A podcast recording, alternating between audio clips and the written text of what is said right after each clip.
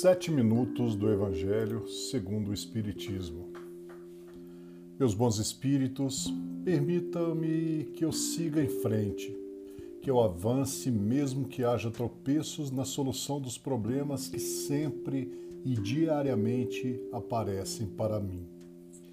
Mesmo que tudo pareça uma noite escura e solidão, não deixe que eu vacile, mas permita que eu vá em frente que assim seja. Estamos hoje no episódio de número 49 e na continuação do capítulo 5 do Evangelho segundo o Espiritismo. A infelicidade real. Todo mundo fala da infelicidade. Todo mundo a experimentou e crê conhecer seu caráter múltiplo. Venho vos dizer que quase todos se enganam e que a felicidade real não é tudo aquilo que os homens, quer dizer, os infelizes, a supõem. Eles a veem na miséria, no fogão sem lume, no credor ameaçador, no berço vazio do anjo que sorria, nas lágrimas, no féretro que se acompanha de cabeça descoberta e de coração partido, na angústia da traição, na nudez do orgulhoso que gostaria de se cobrir de púrpura e que esconde com dificuldade sua nudez sob os farrapos da vaidade. A tudo isso e a outras coisas ainda se chama de infelicidade na linguagem humana. Sim, é a infelicidade para aqueles que não veem senão o presente, mas a verdadeira infelicidade está nas consequências de uma coisa, das mais do que na própria coisa. Dizei-me se o acontecimento mais feliz para o momento, mas que tem consequências funestas, não é, em realidade, mais infeliz que aquele que causa primeiro uma viva contrariedade e acaba por resultar no bem? Dizei-me se a tempestade que quebra vossas árvores, mas saneia o ar, dissipando os miasmas insalubres causariam a morte, não é antes uma felicidade do que uma infelicidade. Para julgar uma coisa é preciso, pois, ver-lhe as consequências. É assim que, para apreciar o que é realmente feliz ou infeliz para o homem, é preciso se transportar além dessa vida, porque é lá que as consequências se fazem sentir.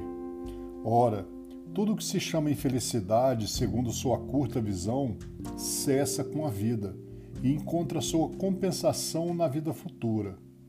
Vou-vos revelar a infelicidade sob uma nova forma, sob a forma bela e florida que acolheis e desejais com todas as forças das vossas almas equivocadas. A infelicidade é a alegria, é o prazer, é a alma, é a agitação vã, é a louca satisfação da vaidade, que fazem calar a consciência, que comprimem a ação do pensamento, que atordou o homem sobre seu futuro. A infelicidade é o ópio do esquecimento que reclamais ardentemente. Esperai vós que chorais, tremei vós que rides, porque vosso corpo está satisfeito.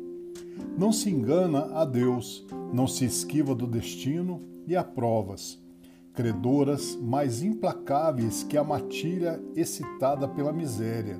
Espreita o vosso repouso ilusório para vos mergulhar de repente na agonia da verdadeira infelicidade, daquela que surpreende a alma enfraquecida pela indiferença e pelo egoísmo. Que o Espiritismo vos esclareça, pois, e recoloque em sua verdadeira luz a verdade e o erro, tão estranhamente desfigurados pela vossa cegueira. Então, agereis como bravos soldados que, longe de fugirem do perigo, preferem as lutas dos combates temerários, a luz que não pode dar nem glória e nem progresso. Que importa ao soldado perder no túmulo suas armas, sua bagagem e seus uniformes, contanto que dele saia vencedor e com glória. Que importa aquele que tem fé no futuro deixar sobre o campo de batalha da vida sua fortuna e seu manto de carne, contanto que sua alma entre radiosa no reino celeste?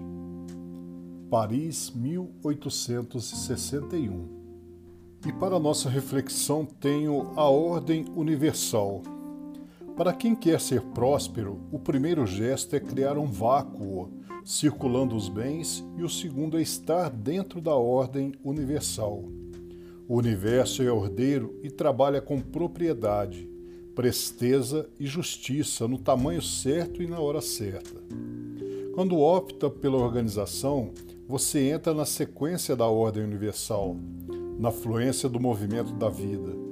Tudo dá certo para quem está alinhado no processo da ordem natural, fluindo com o universo. A ordem universal possui uma força extraordinária. Ela coloca os fatos numa sequência mágica, criando sincronicidade onde o que você quer ou necessita aparece em sua vida no momento preciso. Se você quer um emprego onde possa progredir e está confiante na ordem universal, certamente uma pessoa irá lhe oferecer esse emprego dentro das condições que você quer.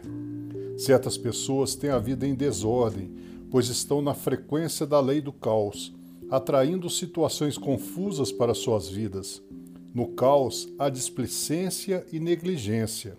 A pessoa, numa situação caótica, tem dificuldade para tomar decisões, gasta mais tempo e energia para fazer as coisas e o dobro de esforço para conseguir o que se quer. Desejo, em nome de toda a falange espiritual que agora reunidos a cada um de nós, direcionem nossa caminhada diária. Em nome de nosso Senhor Jesus Cristo, que assim seja.